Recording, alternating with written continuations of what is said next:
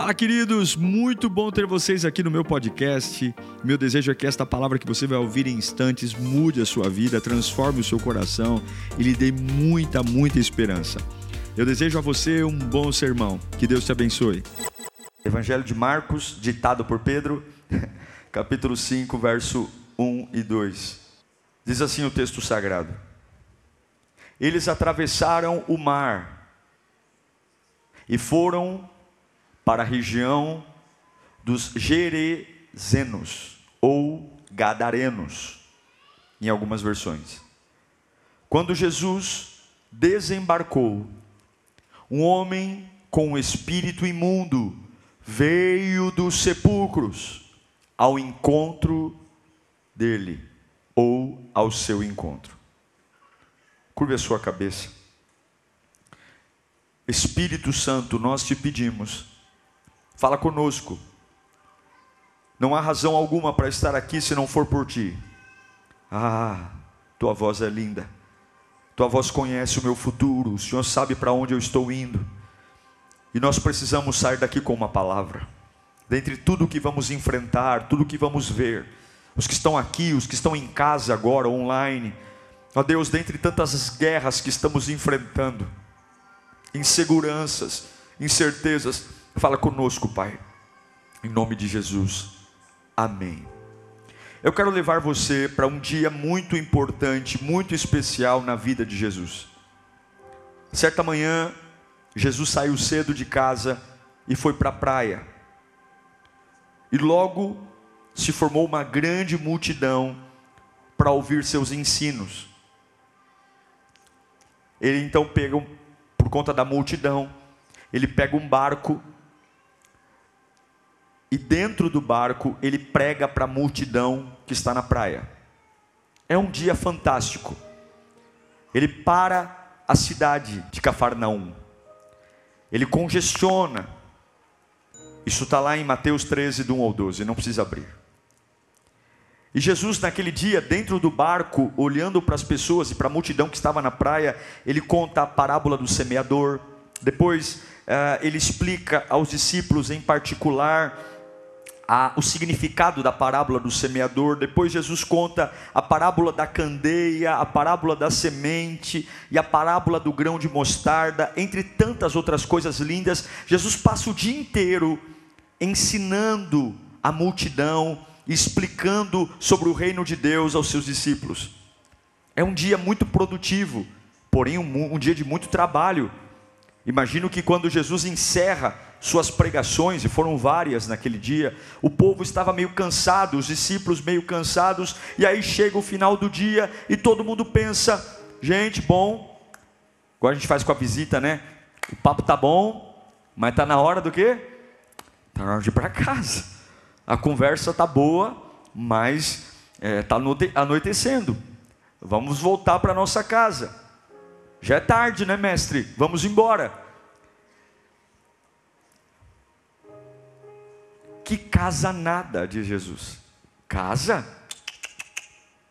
Nós vamos atravessar para o outro lado. Eu imagino que os discípulos devem ter olhado para Jesus e disse: Você está de brincadeira, Jesus. Nós estamos o dia inteiro aqui na praia, sol no cucuruco aqui. O senhor pregou, o senhor falou, o senhor ensinou, estou exausto. Como assim para outro lado? Não tem nada lá do outro lado. Não tem nada todo mundo mora desse lado. Nossas casas estão aqui, nossas vidas estão aqui, nossas camas estão aqui. Não tem nada para fazer do outro lado, absolutamente nada. Atravessar para quê? E o que há lá? O que há do outro lado é uma cidade chamada Gadar, ou Gadara. Gadara significa pátio do inferno. Você gostaria, depois de um dia de trabalho, ir para o pátio do inferno? Vamos dar uma volta lá no pátio do inferno. Gadar, Gadara era chamada de Decápolis, que significava é um conjunto de dez cidades do Império Romano, cidades pagãs, cidades consideradas impuras, terra de ninguém, terra sem governo, e a única coisa que o Império Romano queria com aquelas cidades era arrancar dinheiro deles. Não havia cuidado, não havia saneamento, não havia ordem, não havia decência. Era uma terra de pessoas sem lei. E além daquela população gentia, havia para o judeu uma atividade repugnante, que era a criação de porcos. Os judeus até hoje não comem carne de porco. De porco. E em Gadara se criavam porcos. O que que Jesus vai fazer em Gadara depois de um dia exaustivo de trabalho? Não há nada lá. Nada. Mas como Jesus mandou atravessar, eu acho lindo isso, porque você não vê no texto bíblico nenhum discípulo perguntando para Jesus. Todas as deduções que eu estou fazendo são deduções minhas. Você não vê nenhum discípulo dizendo para Jesus assim, ó, por quê? Para quê? Eles simplesmente, talvez estranhando ou não, eles entram no barco e atravessam. São basicamente 10 quilômetros de mar adentro. É uma boa distância para andar de barco a remo. Não há motor. Mas essa travessia, que já estava mais ou menos atrapalhada, porque eu estou cansado, ela fica pior. Porque logo quando eles entram no barco para ir para o outro lado, a Bíblia diz que um vento toma conta do mar da Galileia. Um vento muito forte, não era um vento normal, era um vento espiritual. Por que, que eu digo espiritual? Porque pescadores estão habituados a lidar com ventos naturais. Pescadores sabem e todos aqueles, todos que estavam no barco sabiam que aquele vento não era um vento natural, não era um vento da força da natureza, era um vento espiritual. E é um vento tão poderoso, o céu fica denso, raios, trovões, chuva, e pescadores experientes começam a ficar preocupados porque aparentemente o barco vai virar. O Mar da Galileia, ele, ele não é um mar, ele é um lago, mas ele chega a ter no, no seu ápice quase 60 metros de profundidade. Ele é um belo de, de, de, um, de, um, de um lago grande. E água doce não é como água de salgada. Você não boia em água doce muito facilmente. Você é drenado. Certamente eles morreriam. E agora pescadores estão assustadíssimos. Nuvens densas, relâmpagos, trovões, o mar enfurecido e começa a bater impiedosamente contra o barco. E eles estão naquele mar, o desespero toma conta de todo mundo, a tempestade é assustadora e aquilo que estava ruim piora. Nunca reclame do ruim, sempre pode ficar pior. Já era ruim ir para Gadara depois de um dia de trabalho, e agora, além de ir para o pátio do inferno, eu tenho uma tempestade no caminho. Eu tenho certeza que talvez alguns ali dentro do barco, o barco balançando, talvez devem ter pensado: foi um erro de Jesus. Foi um erro. Estava tudo bem, o dia maravilhoso. Pregou, ministrou, salvou. Por que, que nós não fomos para casa, meu Deus do céu? Por que, que esse homem teve essa ideia de atravessar? Eu tenho certeza que talvez alguns pensaram: olha, para que a gente está no meio desse temporal que a nossa vida está em risco? Vamos morrer aqui. É a maldição de Gadara, é a maldição do pátio do inferno. Para que, que Jesus quer, quer se envolver com esse povo? Para que, que ele quer ir para lá? Mas de repente, talvez no meio do desespero, alguém lembra aqui também Jesus está no barco. Não há nada que Jesus coloque você que ele não esteja junto com você. Não há nada que Jesus coloque você quando você entra sozinho, talvez você esteja sozinho, mas quando Jesus te coloca em algo, pode ter certeza que ainda que haja tempestade, se você procurar com atenção em algum lugar, ele está com você. Você só tem que se preocupar se, se você está vivendo coisas que você se colocou ou se foi Deus que colocou você. Se foi Deus que colocou você lá, não tenha medo do que está acontecendo. Em algum lugar do barco ele está. E aí talvez algum discípulo pensou: vamos procurar, Jesus está aqui, gente. E ora, Jesus estava deitado. O corpo de Jesus balançava como o corpo de todo mundo. O corpo de Jesus se molhava como o corpo de todo mundo, as águas entrando dentro do barco. O corpo de Jesus tinha solavancos como o de todo mundo, mas a Bíblia diz que ele estava dormindo. O sono, o sono reparador. ele não estava cansado o dia inteiro? Ele estava dormindo. Ele estava tendo sono reparador. Como é que alguém pode dormir no meio de uma tempestade?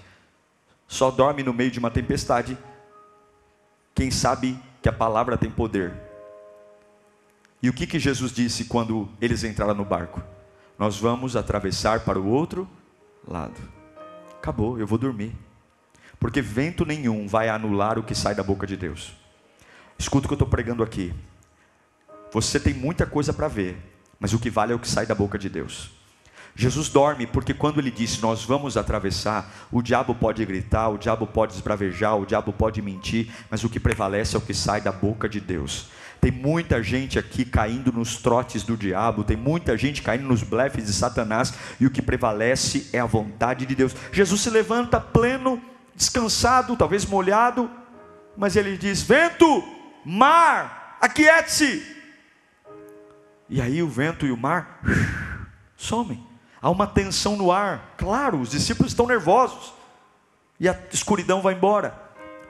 E agora, depois de todo esse estresse, eles chegam na praia. Dez quilômetros e chegam em Gadara. Desembarcam na, pra, na, na praia e talvez dentro do barco havia um silêncio, porque todo mundo em choque, um susto. Só que logo quando o barco atraca na praia, o silêncio é quebrado por um homem que vem em direção a Jesus correndo como um louco, gritando, gritos ensurdecedores. É um homem endemoniado, talvez furioso, um louco. Talvez os discípulos devem ter perguntado: quem é esse? Quem é esse? E alguém deve ter deduzido: ele é louco, porque ele vem nu, sujo, e esse monstro, que é esse homem, ele é conhecido, ele é temido. E ele não é só um monstro por fora, ele é um monstro por dentro. A Bíblia nos dá muito de, muitos detalhes sobre quem é esse homem. Demônios fizeram esse homem de hotel, moram nele, não apenas um, mas quando Jesus pergunta, ele afirma que havia uma legião dentro dele, uma multidão de demônios morando dentro de um corpo de um homem destruindo tudo. Ele não nasceu assim. Ninguém nasce endemoniado. Ninguém nasce endemoniado. Aquele homem possivelmente, em algum período da sua vida, tinha uma vida normal, como qualquer outro no seu tempo. Tinha família, esposa, filhos, casa, trabalho, profissão mas inesperadamente a mente, o corpo dele foi invadida por uma legião de espíritos imundos, ao ponto de que ele perde a sua identidade, ele perde quem ele é e é uma e ele se torna uma criatura horrível. Não subestime o que o diabo pode fazer na vida de um homem. Eu conheci já e você já deve ter conhecido pessoas maravilhosas que se tornaram pessoas horríveis. Pessoas que talvez foram seus amigos de infância, conhecidos até de igreja, que lamentavelmente hoje a gente olha e fala assim: eu não consigo conectar quem ele se tornou hoje com quem ele foi um dia. Agora, eu quero que você olhe para mim um instante. Vamos entender o drama desse homem, o drama desse endemoniado. Quero ler lá em Marcos 5, do 2 ao 5. Põe para mim. Quando Jesus desembarcou, um homem com um espírito imundo veio dos sepulcros. De onde ele veio?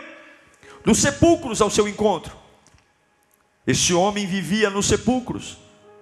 E ninguém conseguia prendê-lo, nem mesmo concorrentes. Pois muitas vezes lhe haviam sido acorrentados os pés e as mãos, mas ele arrebentara as correntes, quebrara os ferros com seus pés, dos seus pés, ninguém era suficientemente forte para dominá-lo. Noite e dia, ele andava gritando e cortando-se com pedras entre os sepulcros e na colina. Essa é certamente a descrição mais detalhada da vida desse monstro que o diabo fez com ele. O diabo é especialista em roubar, matar e destruir. Esse é o negócio dele. E o que eu acho. Coloca para mim o versículo 2 de novo. Veio dos sepulcros ao seu encontro. fica muito claro que a vida desse homem está no estágio final o estágio final do roubo, da dignidade. Ele vive nos cemitérios. Eu não sei se você já percebeu, mas é muito fácil você entrar num cemitério, aqui na cidade de São Paulo, qualquer outro lugar, e perceber que dentro dos cemitérios existem trabalhos diversos. Quando não abrem sepulturas, porque a, a, morar num cemitério, e nesta época os cemitérios não são como os de hoje, que você encontra em bairros cemitérios, os cemitérios eram feitos fora da cidade. Esse homem morava isolado, junto a túmulos. Naquela época ninguém enterrava os mortos na cidade. Jogavam eles em cavernas, em covas, escavadas na pedra, e deixavam a podridão algumas vezes a céu aberto, e esse monstro morava lá. Por que ele vive lá agora? Por que, que ele vive em deserto? Porque ninguém consegue viver perto dele. Ele é um problema. Ele é um problema para a família, ele é um problema para a sociedade. Já tentaram prendê-lo e não conseguem ele é um problema para os seus pais, ele é um problema para a sua família, ele é um problema para os seus amigos, ele é um problema. Ninguém aguenta mais a violência que esse homem provoca, ninguém aguenta mais os distúrbios, ninguém aguenta mais o jeito que ele vive, ninguém suporta mais, e é exatamente isso que o diabo gosta de fazer com a gente. Ele gosta de fazer as pessoas que mais nos amam não ter paciência com a gente. Ele, o diabo adora pegar as pessoas que Deus preparou para cuidar de nós e essas pessoas desistirem de nós. Porque todos nós temos um limite de paciência, meus irmãos. Até o amor de pai e mãe tem limite. E esse homem rompeu todos os limites. Imagino que tentaram de tudo para fazer a vida desse homem ser o minimamente aceitável, mas a violência que estava dentro dele o destruiu e destruiu tudo à sua volta. Agora a esposa não aceita mais, a sociedade não aceita mais, a prisão não aceita mais, porque amarram ele e ele quebra, e a solução é prendê-lo. Não adianta prender, porque ele é louco, há um demônio dentro dele, é uma legião, e há uma força. Uma pessoa possessa tem uma força que você não tem noção. A Bíblia diz que os ferros dos pés ele mesmo quebrava, as algemas das mãos ele mesmo quebrava, e o diabo ao mesmo tempo que davam poder para ele quebrar algemas, quebrar ferros, fazia-o se rasgar com pedras. É como se o diabo dissesse: por um lado eu te faço poderoso, e por outro lado eu mostro que você é um cavalo, você vai se cortar com pedras. São forças malignas, meus irmãos. São forças malignas. E aí ele é banido da cidade. Só resta viver em sepulcros. É de lá que os demônios o levam, é para lá que os demônios o levam. O profeta Isaías fala um pouquinho desses lugares tenebrosos que os demônios levam as pessoas. Está lá em Isaías capítulo 34, versículo 14. Isaías 34. Você está comigo aí? Criaturas do deserto se encontrarão com hienas e bodes selvagens, balirão uns para os outros. Ali também descansarão as criaturas noturnas e acharão para si locais de descanso. Ou seja, Isaías está dizendo que todas as pessoas possessas, demoníacas, que vivem debaixo de um jugo satânico, Satanás encontra um lugar para que elas vivam, e esse lugar é a destruição. Há uma outra descrição sobre esse homem, Marcos 5,5, fala que ele andava sempre de noite, gritando e cortando-se com pedras entre os sepulcros. Então, como se não bastasse os demônios dentro dele, os demônios que moram dentro dele, o evangelista Lucas diz também que ele andava nu, se cortando, se ferindo. É algo terrível. Tem momentos da nossa vida que o estrago é tão feio que não há mais com quem falar, que não há mais a quem recorrer. Não importa a dor, não importa a vergonha, não importa a rejeição. Para o diabo é quanto pior, melhor. Quanto pior, melhor. Esse é o nosso inimigo.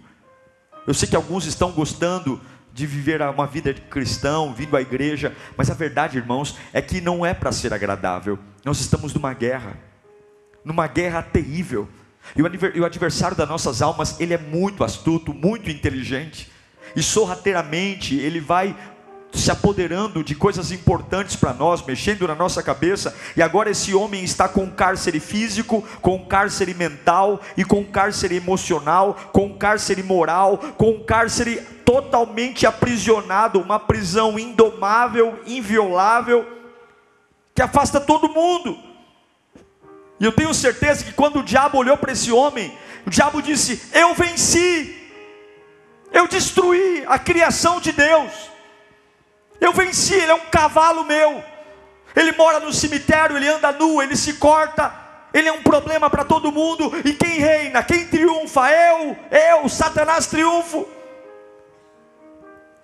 Até o dia que depois de um dia inteiro de trabalho na praia, Jesus diz para os seus discípulos: Vamos para o outro lado. Até um dia que ele entra no barco e Satanás sabe no seu radar quem está vindo em direção a Gadara. E é por isso que os ventos batem no barco de Jesus, porque o diabo sabe quem está se aproximando. O diabo sabe quem está vindo, e é por isso que aquele vento não é um vento de brisa, não é um vento de noite, é um vento espiritual, porque o Satanás sabe quem está vindo para a praia. Escute uma coisa: todo processo de libertação é acompanhado por fortes ventos, todo processo de libertação é acompanhado por fortes batalhas. Se você está vindo à igreja, não se assuste de do dia para a noite ventos surgirem, pessoas se levantarem, o barquinho da tua vida que estava em águas tranquilas começa a ser a agredido, porque é assim, Satanás sabe, quando Cristo sai de um ambiente e vai no lugar que ele se apoderou. É por isso que quando o diabo vê de longe, não é o prefeito de Decápolis que vai receber Jesus, não é a autoridade, quem vai receber Jesus na praia? Quem vai receber Jesus na praia? Quem vai receber Jesus na praia? O endemoniado. O diabo sabe quem está vindo. O diabo sabe quem está vindo. Fala comigo, o diabo sabe quem está vindo. E quando ele vê Jesus, a Bíblia diz que ele corre em direção ao barco, e sabe o que o diabo faz? O diabo se ajoelha e adora, porque ninguém é páreo para Jesus. A luta do diabo não é contra Jesus, a luta do diabo é contra mim contra você, porque diante do Rei dos Reis, do Senhor dos Senhores, até o mais vagabundo dos demônios tem que dobrar o joelho e tem que respeitar. A Bíblia diz que ele dobra o joelho, a Bíblia diz que ele o adora e fala: O que eu tenho eu contigo, põe para mim, versículo 6 e 8, 6 a 8, põe lá. Quando ele viu Jesus de longe, correu e prostrou-se, porque demônio não fala com Cristo em pé, demônio fala com Cristo de joelho. Não tem figurinha no Facebook. Quem curte, o diabo vence. Quem comenta, Jesus vence. O braço de ferro do diabo não é com Jesus, é com você. Ele se dobra e gritou em alta voz: Que queres comigo? Jesus, o que? Filho do Deus Altíssimo, eu rogo, rogo que não me atormentes. Vamos restituir a cena aqui, vamos constituir, reconstituir a cena. Os discípulos desembarcam, Jesus desembarca, há uma travessia tumultuada, de repente surge aquela criatura urrando, ameaçadora, dobra o joelho e olha para Jesus com muito medo e ao mesmo tempo preocupação, dizendo: O que o Senhor quer comigo? Há tantos anos eu domino esse lugar, há tantos anos eu sou o rei desse lugar, o que, que, o que, que você faz aqui? Esse território é meu, esse lugar é meu, esse cárcere está ocupado, esse prisioneiro é nosso, sumam daqui, vocês não precisam estar aqui. E a Bíblia diz que imediatamente Jesus diz: Espírito imundo, sai desse homem.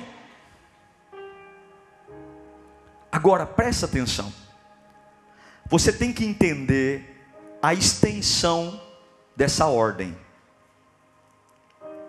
Porque desde o primeiro dia que o diabo tomou a serpente e usou a serpente para tentar os nossos pais no jardim do Éden, Adão e Eva, desde aquele dia até esse dia de Gadara, O diabo nunca, em nenhuma passagem bíblica, foi atormentado por alguém em relação aos territórios que ele tomou. Nunca. Desde o dia do Éden até esse dia, o diabo invadiu cidades, o diabo invadiu famílias, o diabo governou países, o diabo, o diabo governou reis, o diabo governou príncipes, o diabo governou vizinhanças, tudo que ele fazia para rebelar o homem contra Deus. Tudo. Lembra da geração do dilúvio? O diabo tomou as pessoas e Deus se voltou contra o diabo ou contra os homens? Contra os homens. Deus disse: Eu vou matar a humanidade. Ele montou a arca por causa de Noé. O diabo sempre se escondeu atrás do homem, tomava conta das famílias. Vamos ler o texto, Gênesis 6, 5 e 7. Viu o Senhor que a maldade do homem havia se multiplicado, não havia um combate contra o diabo, havia combate contra o homem, o Satanás no homem, na terra, e que era continuamente mal.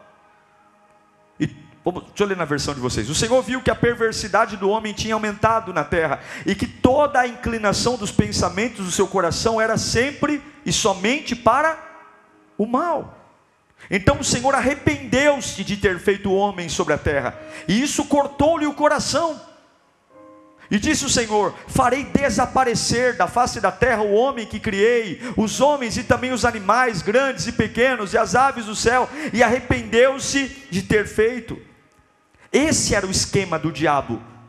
O esquema do diabo era assim: olha, quando ele não consegue fazer o serviço, ele instiga o homem a provocar a Deus.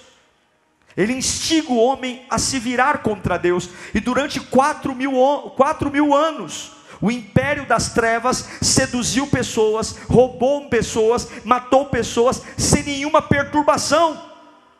Aí você me pergunta, pastor, como é que ninguém fez nada? E os grandes profetas de Deus?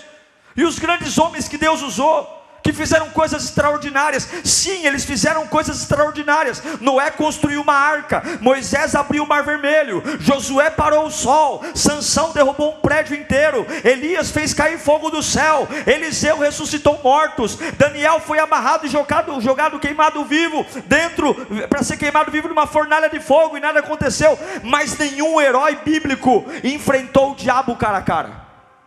Nenhum. Nenhum personagem bíblico enfrentou Satanás cara a cara. Nenhum.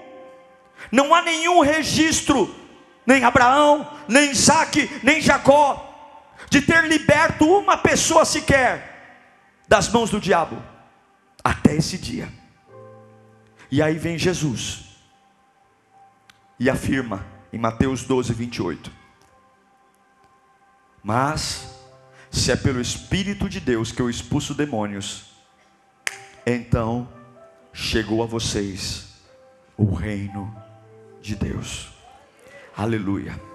Sabe o que eu quero dizer aqui? Jesus é o nosso campeão. Jesus é o nosso Salvador. Jesus veio para fazer o que ninguém conseguiu fazer. É por isso que em 1 João 3,8 diz que foi para isso para isso que se manifestou. aquele que pratica o pecado é filho do diabo, porque o diabo vem pecando desde o princípio. Para isso o filho de Deus se manifestou. Para que que o filho de Deus se manifestou? Para quê? Para destruir as obras do diabo. O que Abraão não fez, Moisés não fez, Isaac não fez, Elias não fez, Eliseu não fez, João Batista não fez. O diabo teve tranquilidade durante quatro mil anos para reinar, para destruir, para governar. E a primeira boa notícia é essa: o ministério de Jesus instaura um colapso em todas as invasões do diabo na face da terra. E eu não sei para que eu estou pregando aqui hoje, mas tem muita gente que desistiu de você eu sei que Satanás deixou a vida de muita gente complicada, Muita gente teve a vida deformada e a voz que eu tenho para pregar aqui hoje é porque que Jesus não foi para casa naquele dia, porque que ele não foi tomar um chocolate quente, porque que ele não foi dormir, ele pregou o dia inteiro, ele passou o dia inteiro ensinando, para que que ele tinha que entrar naquele barco, para que que ele tinha que andar 10 quilômetros, por que ele colocou discípulos no meio de uma tempestade, por que ele saiu da sua terra para entrar no pátio do inferno, porque o reino de Deus é chegado e a vida do homem importa, a sua vida importa. É chegado o tempo da graça na sua vida, é chegado o tempo da salvação, e Jesus está desembarcando na praia da tua vida hoje. Existem situações muito bem amarradas pelo diabo, situações sorrateiras que pouco a pouco estão te jogando para viver em sepulturas, que pouco a pouco estão te afastando do melhor da vida e jogando você no isolamento. Então Jesus ordena para aquele homem que o diabo em quatro mil anos não ouviu, em quatro mil anos ele não foi incomodado, em quatro mil anos ele só induzia os homens a pecar contra Deus, mas naquele dia ele tem que dobrar o joelho e entender que dentro daquele barco não tem uma criatura, mas tem um Deus, e Abraão ele não se ajoelha, para Moisés ele não se ajoelha, mas para o Cristo, Filho do Deus vivo, ele se ajoelha, e eu sei que muitos aqui já tentaram muita coisa, você já foi para a igreja, você já orou, já fez campanha, mas eu quero dizer que hoje não é pastor Diego, não é lírio dos vales, não é denominação, hoje o rei dos reis, pelo poder da palavra pregada, vai parar na praia da tua vida, e todas as correntes vão quebrar, sabe o que significa Jesus parar na praia? Levanta a mão para cá, a partir de hoje vai ter mudanças visíveis na tua vida, a partir de hoje tem pessoas que vão olhar para você, e você vai perceber que a leveza vai chegar, mudanças visíveis, o gadareno nunca mais foi o mesmo. Levanta a mão para cá. A partir de hoje haverá cura no seu corpo, cura emocional, cura física. Há tantos anos, pastor, a minha casa é assolada. Há tantos anos, meu avô, meu pai. Hoje essa bolha é furada. Hoje esse ciclo é quebrado. Jesus está na praia. Jesus vai para a praia para transformar. É por isso que as ondas estão batendo. Levanta a mão só mais um pouquinho. Levanta a mão. Naquele dia que Jesus estiver na praia, a visão vai voltar para os teus olhos. Essa visão de comer verme, essa visão de raspar chão, essa visão de galinha vai cair por terra. Hoje Deus vai devolver a tua origem, a tua, a tua visão para sempre. Fala comigo agora, tudo faz sentido. Agora está entendendo porque tem vento? Está entendendo porque tem tempestade? Porque a tua vida importa. A tua vida importa. É por isso que ele não volta para casa, porque ele ama. É por isso que ele não vai dormir, porque a sua vida importa. É por isso que ele navega a noite toda, porque a sua vida importa. Aquele gadareno era o último da terra. Quem se importaria com o monstro? Quem atravessaria um mar violento por causa de um monstro? Quem teria coragem de resistir os demônios por conta de um monstro? Ainda que meu pai e minha mãe me deixem, o Senhor nunca me deixará. E eu quero dizer do fundo da sua alma: Jesus se importa com você. Talvez eu não saiba o seu nome, mas Jesus sabe o seu nome. Jesus se importa com você e não importa quão bagunçado esteja a sua vida, não importa quão atrapalhado esteja o seu ser, há coisas que nunca vão mudar até hoje. Há coisas que nunca iam acontecer até hoje. Hoje é o dia que o nunca encontra o agora. Quem olhava para aquele homem ia dizer: Esse homem nunca vai mudar, esse homem nunca vai ser transformado, esse homem nunca vai ter vida. Mas quando Jesus chega na praia, o nunca se transforma em agora, e aquilo que nunca existiria passa a existir agora. Levanta a mão para cá. Tem coisas que olham para você e nunca vai existir, nunca vai ter, nunca vai ser, nunca vai conquistar, nunca, porque até então Jesus não estava na praia. Fala comigo hoje: o meu nunca se transforma em agora. Fala mais alto hoje: o meu nunca se transforma em agora. Agora, a boa notícia é que Jesus é o mesmo ontem, hoje e sempre. Eu encerro dizendo: Jesus transforma a vida desse homem. Os espíritos malignos entram nos porcos e os porcos pulam desfiladeiro abaixo. E aquele homem é curado. Eu não tenho tempo para ler. Mas aquele homem fala: Olha, eu quero seguir o Senhor. Jesus diz: Não, você vai ficar aqui em Decápolis. Você vai ficar aqui para pregar, você vai contar para as pessoas, as pessoas viram a tua desgraça e vão ver a tua redenção e você vai dizer o que aconteceu. No mesmo lugar da tua vergonha, Deus vai exaltar você. No mesmo lugar que viram o seu fracasso, Deus vai te dar dupla honra. Quem sabe hoje, nesse culto, haja alguém aqui que pense: quem vai me encontrar no porão que eu moro? Quem vai me achar nesse cativeiro? Quem se importaria comigo? Quem notaria minha falta? Não tenho valor. Quem pode arrebentar as correntes da minha alma? Depressão, ansiedade. Quem sabe o diabo falou no seu coração: Você é meu, tua família é minha, está no teu sangue. Olha para tua mãe a vida que ela teve, é essa vida que você vai ter. Olha as pessoas que você vive, você é minha, não adianta fugir, gadareno, vai morar em cemitérios, você não consegue, você já tentou, eu sei que você já tentou e você não consegue. Eu tenho você nas minhas mãos, mas Cristo hoje desce na tua praia. Nada pode impedir Jesus de encontrar a sua vida, quebrar suas correntes e te dar um propósito. Eu quero profetizar alguns textos para eu orar por você. Você quer receber? Ele faz assim para receber com as mãos. Põe para mim 2 Coríntios 5,17.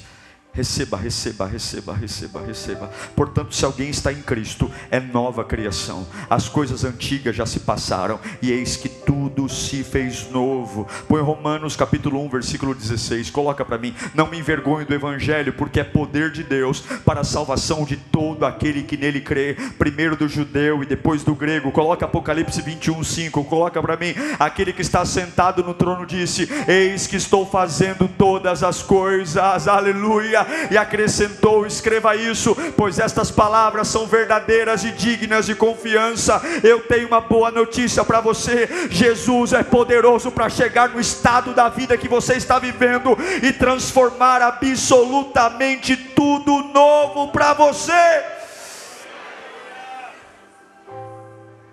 Curva a sua cabeça.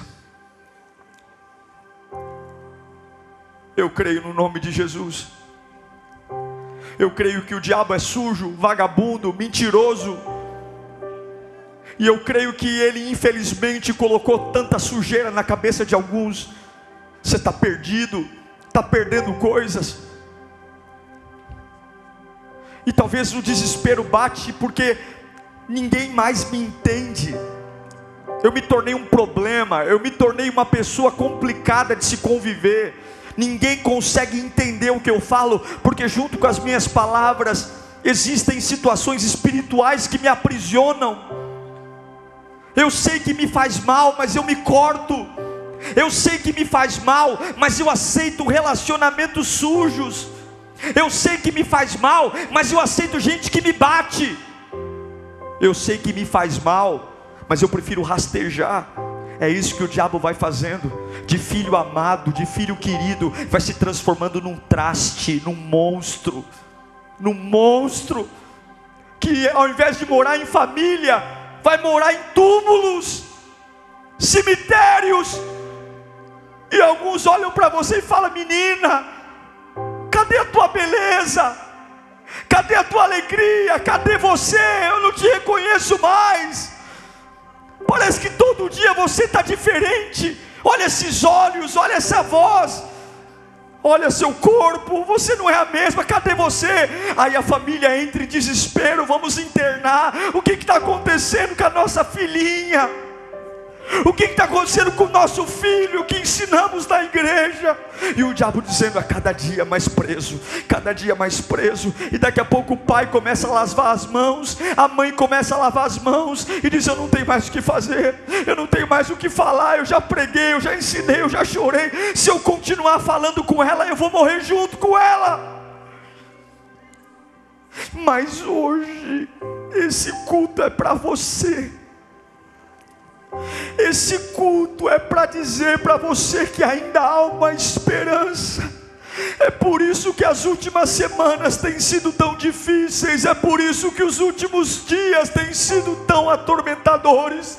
É porque Satanás sabe que esse culto ia chegar e junto com esse culto, um barco ia atracar na praia, Labachuri Fadelemecai.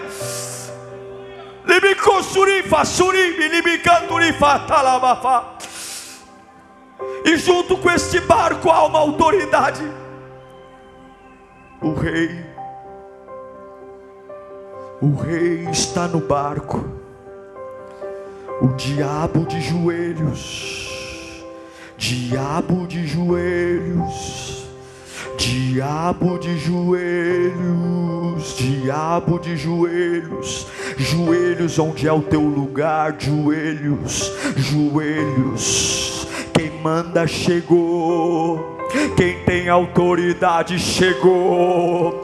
Quem é o primeiro e o último chegou. Na Baixarabacandefa. Quem cura todas as doenças chegou. Chegou chegou, chegou, chegou. Sinta o abraço de Deus na sua vida. Deus está libertando você das correntes, Deus está libertando você da nudez, Deus está libertando você das prisões. Você vai voltar a viver em família. Você vai voltar a viver com pessoas sadias. Você vai sair desses ambientes que estão te matando.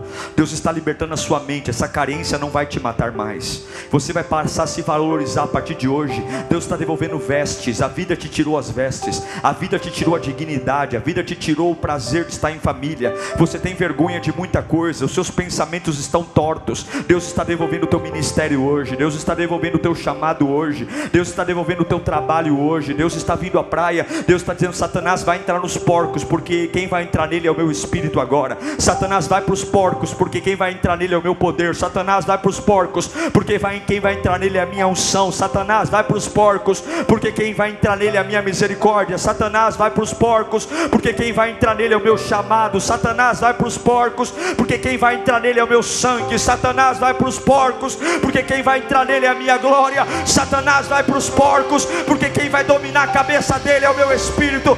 Satanás vai para os porcos, porque quem vai enchê-lo é o meu espírito. Satanás vai para os porcos, porque eu vou tomá-lo, eu vou tomá-lo, vou tratá-lo, vou curá-lo, vou renová-lo, vou abastecê-lo, vou enchê-lo. Uau! Eu tenho certeza que Deus falou com você. Tenho certeza que depois desta palavra a sua vida não é mais a mesma.